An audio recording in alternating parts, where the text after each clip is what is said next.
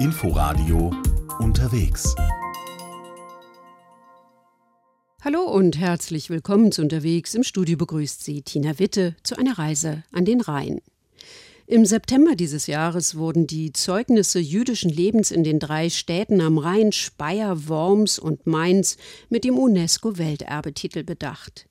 Die sogenannten Schumstätten, der Name ist gebildet aus den Anfangsbuchstaben der mittelalterlichen hebräischen Städtenamen, waren im Mittelalter das wichtige Zentrum jüdischen Lebens in Mitteleuropa. Aber es gibt noch viel mehr Weltkulturerbe am Rhein. Eva Fürzlaff hat sich einiges angesehen und beginnt ihre Reise in Speyer. Vor 40 Jahren wurde der Dom zu Speyer Weltkulturerbe, als zweites Objekt in Deutschland überhaupt. Wer durch das westliche Tor die Altstadt betritt, durchquert auf der heutigen Maximilianstraße die ganze Stadt immer den gewaltigen romanischen Bau vor Augen. Das waren damals Holzhäuser, viel niedriger. Und dann steht am Ende dieser Straße dieser Prachtbau. Ne? Also das macht demütig. Das war Machtdemonstration. Man wollte würdiger Nachfolger sein von den Ottonen mit Bamberg, Magdeburg, Hildesheim. Und man wollte hier Zeichen setzen, wir sind würdige Nachfolger der Kaiser, die davor waren. Und wir sind das führende Kaisergeschlecht. Stadtführerin Cornelia Benz. Diesen Weg durch die Stadt legte auch der Kaiser mit seinem Gefolge zurück, denn neben dem Dom stand wohl die Kaiserpfalz Speyer. Es war die Zeit der Reisekaiser, die von Pfalz zu Pfalz zogen, um ihre Reichstage abzuhalten. Gebaut wurde der Dom auf einem Felssporn dicht am Rhein, der damals in einer Schlinge drei Seiten des Domes umfloss. Erst seit der Rheinbegradigung im 19. Jahrhundert liegt ein Auenwald zwischen Dom und Fluss.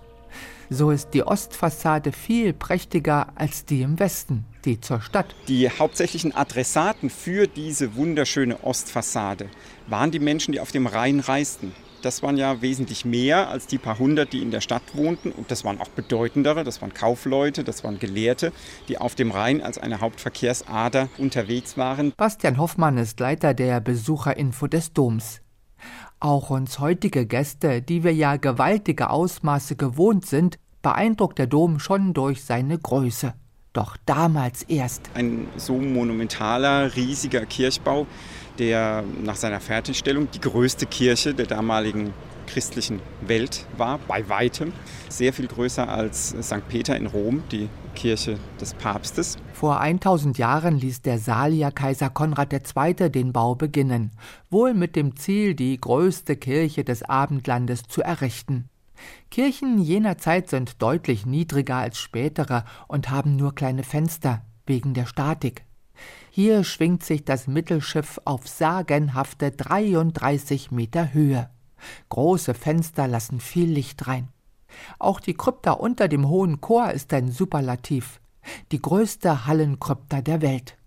Hallenkrypta bedeutet, dass die Höhe der Decke gleichbleibend durchgezogen ist, ein richtig weiter Raum. Doch noch beachtlicher ist dessen Höhe, sieben Meter sieben Meter Raumhöhe für eine Unterkirche ist absolut sensationell. Wenn Sie heute andere Krypten besichtigen aus Kirchen dieser Zeit, dann müssen Sie sich häufig genug bücken. Auch Speyer hatte seine Katastrophe, den Pfälzer Erbfolgekrieg, angezettelt vom französischen Kaiser Ludwig XIV. 1689 haben seine Soldaten die Stadt gründlich niedergebrannt. Den Dom wollten sie eigentlich verschonen, doch ein aufkommender Sturm ließ das Feuer überspringen. Etliche Jahrzehnte blieb der Dom schwer beschädigt, eine Ruine, wurde erst 100 Jahre später wieder aufgebaut, in der Zeit des Spätbarock, durch den Sohn des berühmten Balthasar Neumann. Der hier etwas für die Zeit ganz Einzigartiges macht, nämlich nicht an die originalen Ostteile des Domes einen Westteil im Stile seiner Zeit zu klatschen, sondern er kopiert die romanische Architektur derart genau und originalgetreu, dass das ungeübte Auge die Trennstelle kaum erkennen kann. So gilt der Speyerer Dom als größte erhaltene romanische Kirche der Welt. Außen der aufwendige Bauzierat wirkt nicht wie schlichte Romanik, eher vielleicht eine Zutat beim Wiederaufbau? So, das denken Sie. Ach. Das ist ausgehendes 11. Jahrhundert. Hier waren die besten Baumeister und Handwerker jener Zeit am Werk. Auch die reichen Steinmetzarbeiten und deren überragende Qualität beeindruckten die UNESCO.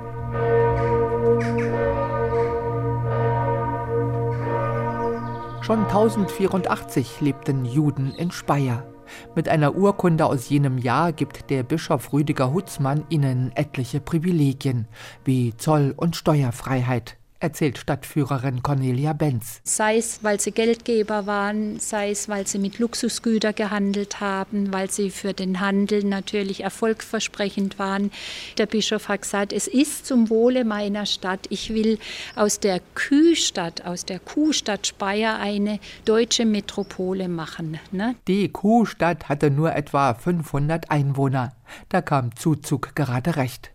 Anderenorts wurden in der Zeit der Kreuzzüge Juden verfolgt nicht in Speyer. Nach dem ersten Kreuzzug hat der Bischof von Speyer die jüdische Gemeinde aufgefordert, näher zu ihm zu ziehen, also näher ins Zentrum, damit er sie besser schützen kann und hat ihnen hier das Gelände gegeben, was 200 Meter vom Dom selbst entfernt ist. Heute der Judenhof mit dem Museum Spira im Haupthaus, den Mauern der alten Synagoge im Garten und der Mikwe von 1120 etwa. Die älteste, die besterhaltenste Mikwe im europäischen Raum. Ein Ritualbad ist bei den Juden notwendig, wenn sie unrein sind, zum Beispiel vor der Hochzeit, damit sie rein in die Ehe gehen, wenn sie Kontakt mit Blut hatten, weil Blut steht für den Tod. Deswegen ist es eher ein Muss für Frauen nach der Regel, nach der Geburt eines Kindes. Steinstufen führen hinab. Tief unter der Erde gibt es eine Umkleide und noch weiter runter das Wasserbecken mit Grundwasser, 1,70 Meter tief, 11 Grad kalt, in dem man vollständig untertauchen muss. Später war der Garten privat, der Eingang zur Mikwe zugewuchert und blieb so dem braunen Blick verborgen. Diese uralte Mikwe wird immer noch genutzt. Die hat so die ganzen Jahrhunderte überdauert und das ist halt ein Phänomen. Auch die Mauern der Synagoge, ebenfalls im Garten, sind erst seit wenigen Jahren wieder sichtbar. Nach dem großen Stadtbrand war die Bevölkerung geflohen, kam erst zehn Jahre später zögerlich zurück. Beim Wiederaufbau wurden noch stehende Mauern mitgenutzt, auch die der alten Synagoge. Erst als Häuser verfielen und vor 20 Jahren etwa abgerissen wurden, fand man die 900 Jahre alten Steinmauern. Wir sehen hier den rechten Teil, das ist die Männersynagoge, die 1104 geweiht wurde und angefügt im linken Teil die Frauenschule, die etwas später entstanden ist. Aber wenn Sie sich vorstellen, dieses Rundfenster, wie hoch dieser Bau war, ne? 1104, wo die meisten Häuser auf der Hauptstraße aus Holz waren, das war ein wahnsinniger Prachtbau. Auch Mainz und Worms gehörten zum jüdischen Zentrum mitten in Europa. Hier sind die Friedhöfe das Besondere. In Worms der größte und älteste in Europa, im Original erhalten. Seine ältesten Grabsteine sind fast 1000 Jahre alt. Weil im jüdischen Glauben der Friedhof ein Haus der Ewigkeit ist, bleiben die Gräber ewig bestehen.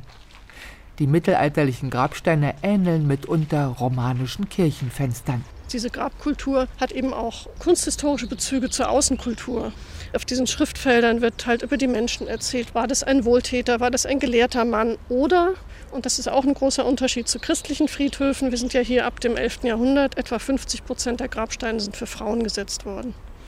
Das in einer Zeit, als im Christentum es also Laichhöfe gab, wo quasi alles so hinkam und kein einziger wurde ja, individuell erinnert. Und hier haben wir individuelle Erinnerungen an so, so viele Menschen. Susanne Unger ist Geschäftsführerin der Vereinigung Schumstädte. Die uralten, bemoosten Grabsteine stehen mehr oder weniger ungeordnet auf der Wiese, etliche schon eingesunken.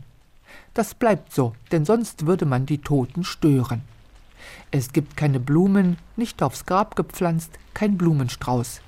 Dafür liegen Kieselsteine auf einigen Grabsteinen, kleine Steinhäufchen. Im biblischen Israel, wenn Menschen begraben wurden, teils in Steinwüste, da konnte man die Menschen nicht wirklich vergraben, also hat man sie auf den Boden gelegt, sehr viele Steine drauf und jeder, der vorbeikam, hat einen Stein wieder draufgelegt, damit keine wilden Tiere und so weiter Die andere Idee dahinter ist, wenn man einen Stein von der Erde nimmt, hat man ja schon eine Verbindung zu diesem Menschen, der da unten liegt.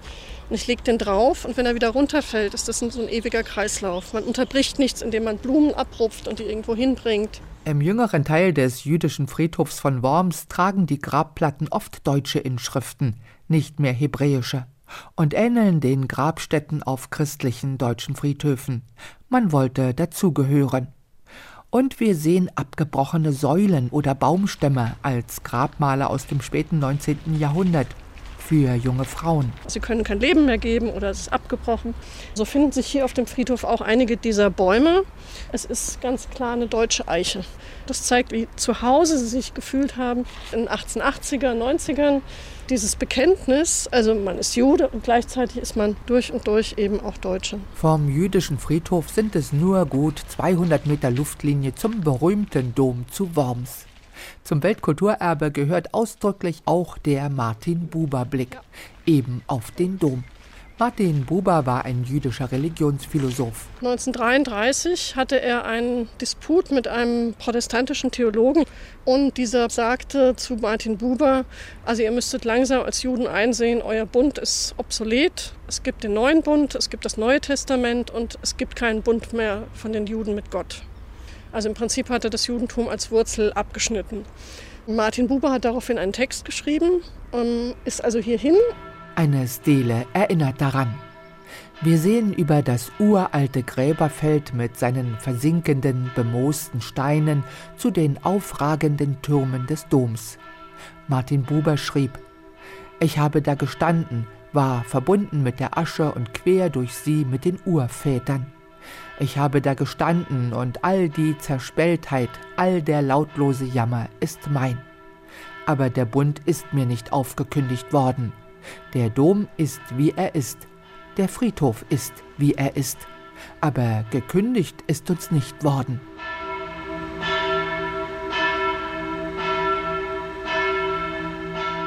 Von Worms sind es etwa 100 Fahrradkilometer entlang des Rheins bis Bingen. Ein Blick auf die Karte zeigt viele abgetrennte Flussschlingen, nun Altarme. Einst meandrierte der Rhein im flachen Gelände. Im 19. Jahrhundert wurde mächtig begradigt und damit erst richtige Schifffahrt ermöglicht. Doch bei Bingen wird das Rheintal eng, reichen Felsen und Berghänge bis ans Flussufer. Das obere Mittelrheintal zwischen Bingen und Koblenz ist ebenfalls Weltkulturerbe der romantische Rhein. Wer von Holland, England nach Italien wollte, nutzte den Rhein. Schon ewig. Das war nicht immer romantisch, eher gefährlich. Die bekanntesten Orte waren das Binger Loch, wo der Fluss aus dem Oberrheintal kommend auf den Felsriegel trifft und wo bis in die 70er Jahre des 20. Jahrhunderts noch nur eine ganz schmale Durchfahrtspassage möglich war. Ähnlich war es an der Lorelei, wo auch nur ein schmaler, zumal durch Strudel gefährliche Durchfahrt unterhalb des großen Felsens möglich war. Also man sah zu, dass man da schnell durchkam und es überlebte. Meint Matthias Schmand, Leiter des Museums am Strom in Bingen. Ein Quarzittriff liegt hier quer im Fluss. Schon die Römer wollten das Riff durchbrechen, doch erst im 17. Jahrhundert gelang es, in die Felsbarriere eine Scharte zu sprengen, das Binger Loch. Und erst im 19. Jahrhundert wurde es so verbreitert, dass die Gefahr gebannt war. Dann auf den Dampfschiffen konnten die Reisenden den Blick von Bord genießen. So viele Burgen wie am Rhein zwischen Koblenz und Bingen gibt es nirgendwo. Übrigens auch infolge der Französischen Revolution, als das linke Rheinufer plötzlich französisch war und man sich den freien deutschen Rhein, der dann viel besungen wurde in nationaler Absicht, den hat man sich dann im Geiste sozusagen wiedergeholt und hat ihn überhöht als besonders wichtigen nationalen Heilsort sozusagen. In der Zeit der Romantik suchte man das ursprüngliche, unverfälschte und fand es am Rhein. Hier am Rhein mit seinen Bergen und Höhen fand man diese heroische, scheinbar ursprüngliche Natur. Und man fand darüber hinaus auch all diese Burgruinen, die gleichzeitig die Überreste aus der Heldenzeit der Menschheit waren, so hat es Friedrich Schlegel formuliert. Die Ritter, das Mittelalter, die ideale Zeit. Und beides in der Verdichtung wie nirgendwo sonst in Europa, also dramatische Landschaft plus Ritterburgen in Ruinen. Das waren die perfekten Zutaten für die Rheinromantik. Mit dem beginnenden Tourismus kam jeder Deutsche, der es sich leisten konnte, an den Rhein. Und die Bilder vom Vater Rhein in die Wohnzimmer. Heute lässt sich das Welterbe am Rhein, der Speyerer Dom, die Zeugnisse jüdischen Lebens in Speyer, Worms und Mainz und der romantische Rhein gut auf einer Fahrradtour erkunden. Oder mit dem Schiff. Beim berühmten Binger Loch rauschen immer noch die Strudel.